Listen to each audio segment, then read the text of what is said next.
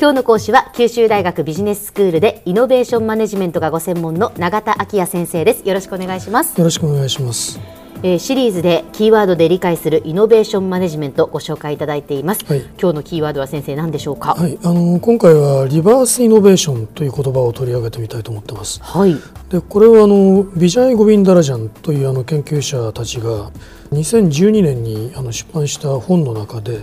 えこの言葉をですね、まあ、途上国で最初に採用されたイノベーションと定義しています。えー。途上国で最初に採用されたイノベーション、ええ。それがリバースイノベーションっていうんですか？そうです。あのちょっと意外な印象を持たれるかもしれません。ええ。まあ、というのはですねもともと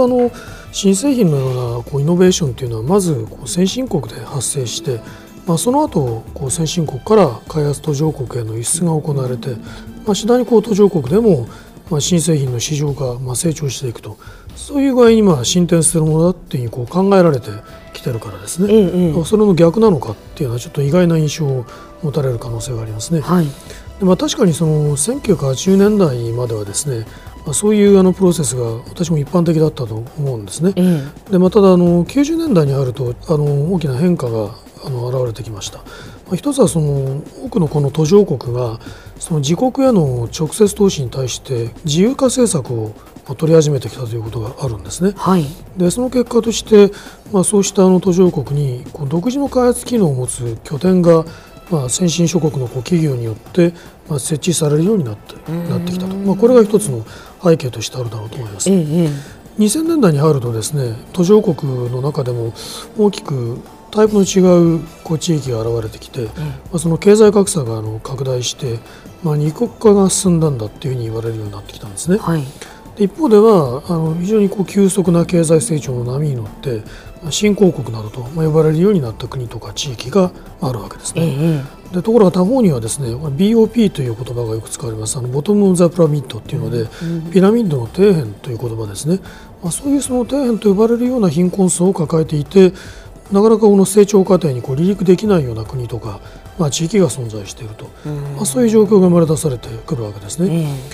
ただ一方であのこういう後者の国とか地域でもですね、まあ、先進国企業の中にはいわゆるその BOP ビジネスとまあ呼ぶまあイノベーション戦略をまあ展開するケースが出てきているわけですね。まあ、そういうその所得層のあのが最底辺であるような人々を対象としたビジネスのこう可能性がまあ議論されるようになってきたと言っていいだろうと思いますね。はいでまた一方でその先進国企業のこう事業に由来するということでもなくてですねそれに限らずその途上国のこう伝統的な知識とかいわゆるそのローカルナレッジって言いますけれども、まあ、そういうこう地域的なその知識をまあ起源オリジンとするようなイノベーションも行われるようになってきたと、まあこういう動きがあの出てきたと思いますね。はいはいはいあのゴビンダラジャンうんたちがそのリバースイノベーションとして挙げている事例がいくつかありますけれども、ええまあ、例えばその一つは米国企業の GE ヘルスケアという企業がですね、まあ、インドでまあ最初にこう導入した製品なんですね。はい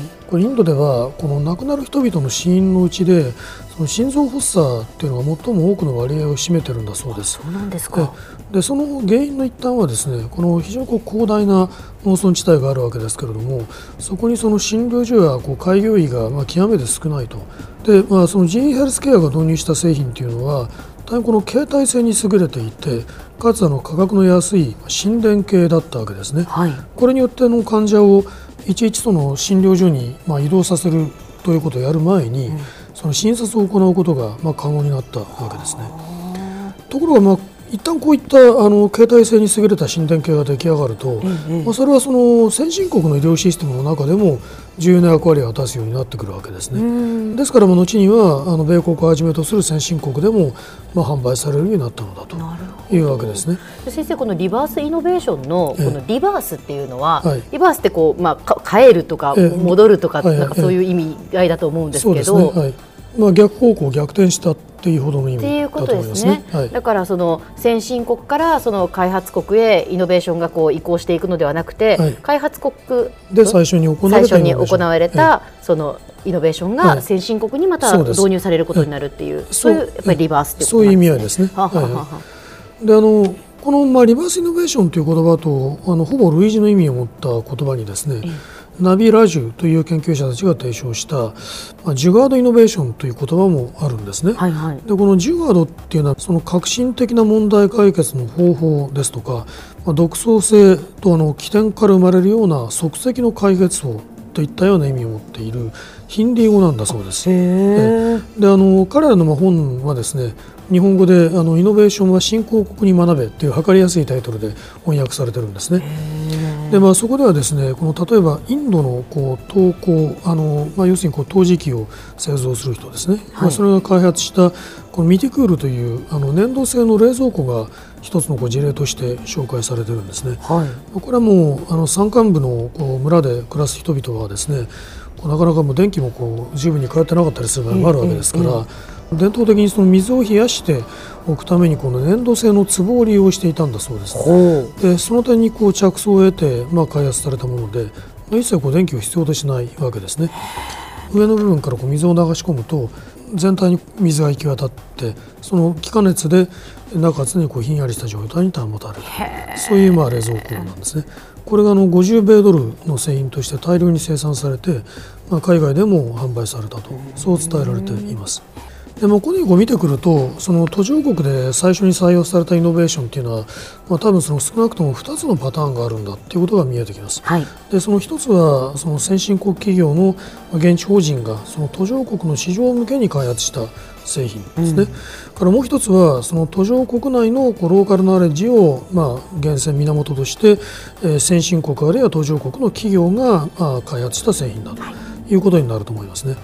こうした事例にはですね一つの共通の特徴もあると言っていいと思いますね。それはまあ途上国の環境っていうのはこうイノベーションを実現する上で必ずしもこう有利とは今言えないわけです。まあ、しかし、えー、そこでもさまざまなこう不足を補って、まあ、利用可能な資源でこう問題解決をしていこうというその試みが、まあ、先進国ではなかなか生まれないような発想に結びついていると。でこういったまあイノベーションへのアプローチというのが、まあ、なかなかその世界的に見て視界的な取り組みになるとは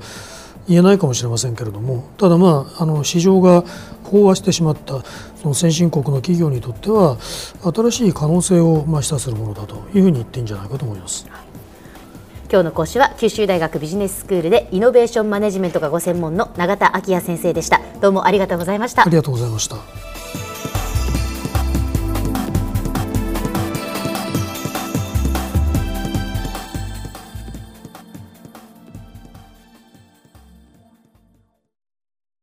QT プロは通信ネットワーク、セキュリティ、クラウドなど QT ネットがお届けする ICT サービスです。九州中に展開した光ファイバー網を基盤に一番身近なビジネスパートナーとして九州の企業自治体の皆様をサポートします。詳しくは QT プロで検索を。